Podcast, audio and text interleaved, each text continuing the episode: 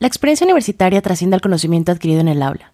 Las conexiones, amistades y actividades de esa época son capaces de acompañarnos toda la vida. Sin embargo, hoy en día la educación universitaria ha migrado a espacios híbridos o incluso 100% virtuales. ¿Qué es lo que nos traerá esta nueva modalidad para la vida universitaria?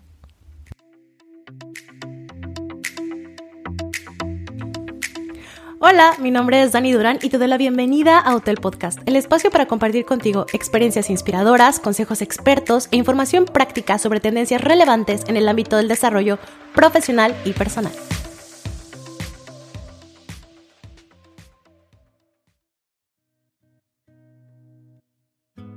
Hoy en Hotel Podcast y junto a Álvaro San Martín, fundador de Mind Studio, quien cuenta con más de 15 años de experiencia liderando proyectos de tecnología educativa, mejorando el desarrollo y resultados de empresas e instituciones educativas, exploraremos la socialización en el panorama actual de la vida universitaria.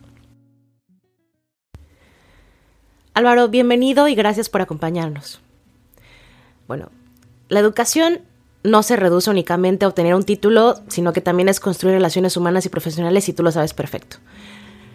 Tú como experto en diseño y creación de comunidades de aprendizaje con todo lo que has aprendido acompañando instituciones a hacer sus comunidades de aprendizaje, crear nuevas experiencias sociales, quiero preguntarte, hoy en día la universidad, sea virtual o híbrida, sigue siendo un espacio en donde se pueden formar conexiones para toda la vida? Yo creo que sí, yo creo que mm, siguen siéndolo. No ha cambiado demasiado el qué, eh, pero ha cambiado el cómo. Hay cada vez más espacios híbridos entre lo presencial y lo virtual.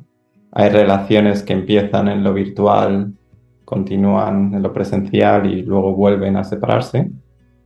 Y, hay incluso relaciones que yo he presenciado de, chavales que conectan online y mantienen una amistad durante años em, que simplemente es virtual. Fíjate que concuerdo absolutamente contigo. Mi último diploma académico lo cursé 100% en línea y a partir de él se derivaron un montón de relaciones profesionales y amistades que hasta el día de hoy están conmigo. En algunos casos incluso me abrieron oportunidades de trabajo. Y es que yo creo que la experiencia universitaria, más allá de tener esa meta en la cabeza del, grado universitario, necesita la parte humana y social para poder consolidar una red o comunidad que cuando egreses te pueda acompañar a navegar las siguientes etapas profesionales. Pero bueno, ¿tú qué opinas? Sí, yo creo que es como elegir equipo. Igual que, todos elegimos un equipo de fútbol al que, en el que confiamos en el que, y al que seguimos, em, se están generando los equipos del futuro. Y, y se trata de elegir cuál es el que resuena más contigo. Ahora, por otro lado, sí creo que la socialización en la educación a distancia tiene pros y contras. Por ejemplo, pros muy evidentes. Puedes tener a unos clics de distancia y de manera síncrona la oportunidad de conectar con gente de otros países con distintos intereses, perspectivas y eso enriquece, te enriquece como, como estudiante y te enriquece como futuro profesional.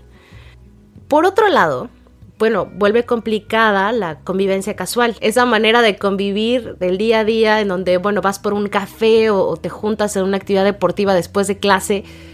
Eh, eso quizás no sea tan natural, pero sí sé que hay eh, opciones de salas virtuales donde te puedes juntar a estudiar, donde te puedes juntar a compartir intereses. Pero te pregunto, tú, dentro de este contexto, ¿qué oportunidades y desafíos encuentras en el tema de la socialización a distancia? Bueno, yo creo que la pandemia ahí ha, tenido un efecto importante. ¿no? Eh, el cambio mental de relacionarse a través de dispositivos en lugar de relacionarnos a través del entorno más presencial es algo que, que durante la pandemia nos hemos visto obligados a, a desarrollar. Entonces, creo que, que todos sabemos que es posible y creo que también hay cierto hartazgo ahora mismo eh, cierto cansancio del desarrollo virtual de, esas relaciones, por un tema de que se ha sobreutilizado eh, durante dos años. Yo, desde luego, he tenido un cambio mental importante en, en, algo que me parece muy relevante, que es que no porque sea virtual la educación tiene que ser peor. Yo he presenciado sesiones eh, al nivel o incluso superando el nivel de, sesiones presenciales.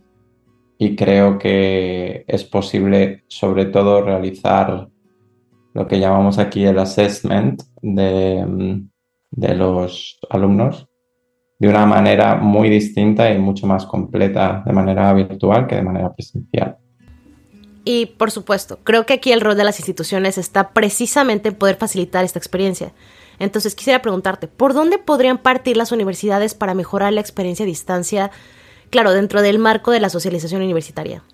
¿Qué sería lo primero que tendría que considerar?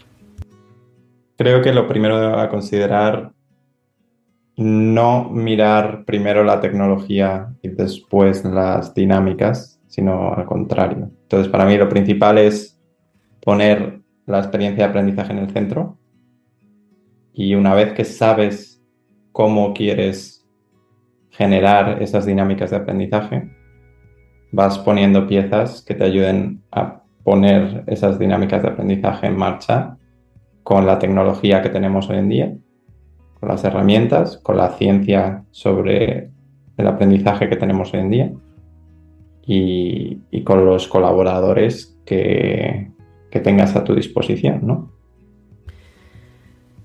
Independientemente de la modalidad, sea presencial o virtual, ya para ir cerrando, ¿qué crees que deberían tomar en cuenta los estudiantes para aprovechar al máximo la experiencia que les proporcione la institución en la que estudian? Bueno, simplemente mm, a mí me gusta hablar más de, comunidades de aprendizaje porque creo que es lo fundamental que alguien obtiene a, la hora de, adquirir pues una experiencia en educación superior o, en incluso no superior. Em, y esa comunidad de aprendizaje es una decisión importante y va a ser una decisión importante en tu futuro. Entonces, creo que se le debe dar la, relevancia y, se debe pensar quiénes son aquellos con los que quiero dedicar mi tiempo a aprender y, ser consecuente con ello.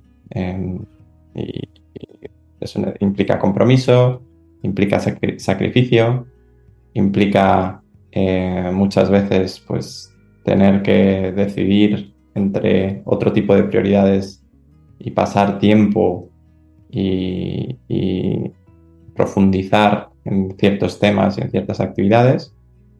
Y, bueno, pues aquellos yo sí que he visto en primera persona que aquellos que interiorizan esto y que, que realmente eh, dedican su vida a una actividad pero a la vez están aprendiendo constantemente a hacer esa actividad mejor o de distintas maneras y la conectan con otros campos de conocimiento, con otros tipos de profesionales, al final enriquecen mucho el valor que aportan.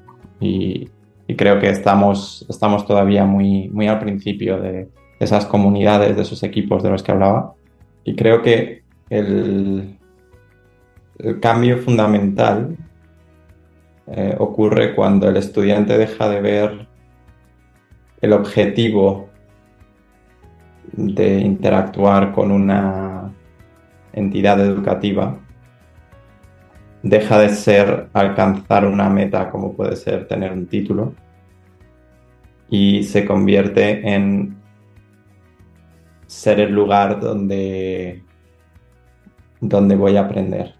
Creo que cuando el alumno comprende y compra ese, esa relación con la institución, el, compromiso cambia y en lugar de solo ir a aquello que me hace o que me cuenta para un examen o que me, que me prepara para poder llegar a obtener un título, eh, la, relación cambia y, bueno, pues eh, empiezan a escuchar y, cambia la relación si confían en que esto les va a ayudar a aprender y que les va a ayudar más allá de ser un medio para un fin, que creo que es donde están la mayoría de, de entidades educativas a día de hoy. al final es un espacio para colaborar, crecer, experimentar, debatir. Es un espacio fértil para desarrollar conocimiento y desarrollarnos junto con ese proceso y como dices, para que eso suceda hay que poder confiar en la institución. Muchísimas gracias por acompañarnos, Álvaro. Y bueno, la interacción humana presencial es irreemplazable, pero qué bueno saber que hay alternativas y maneras de poder enriquecernos y experimentar la vida universitaria y de ser seres sociales que van construyendo a lo largo de su camino. Muchísimas gracias.